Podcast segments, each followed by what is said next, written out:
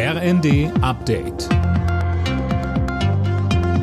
Stündlich neu. Auf den Punkt informiert. Ich bin Jana Klonikowski. Guten Abend.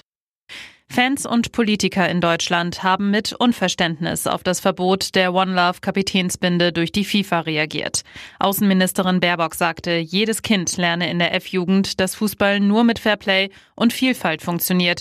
Wenn internationale Sportfunktionäre das wegzensieren, dann machen sie den Fußball kaputt.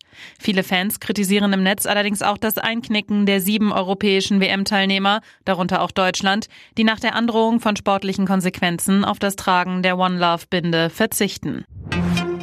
Russland schraubt offenbar seine Kriegsziele nach unten. Monatelang hatte Moskau behauptet, das so wörtlich Naziregime in Kiew stürzen zu wollen. Davon ist jetzt keine Rede mehr.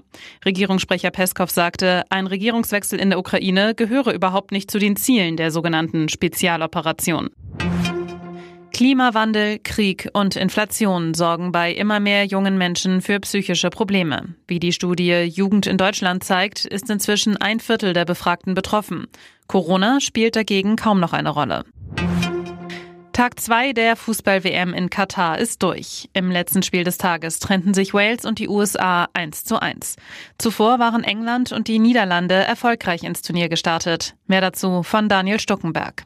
6 zu 2 fertigten die Engländer den Iran ab und unterstrichen dabei ihre Titelambitionen. Starkes Zeichen vor dem Spiel. Die iranischen Spieler schwiegen während ihrer Nationalhymne, um sich mit den Regimekritikern in ihrem Land zu solidarisieren. Die Niederlande feierten einen hart erkämpften 2 zu 0 Sieg gegen den Senegal. Der Treffer zum 1 zu 0 fiel erst fünf Minuten vor dem Ende. Der 2 zu 0 entstand dann in der Nachspielzeit. Alle Nachrichten auf rnd.de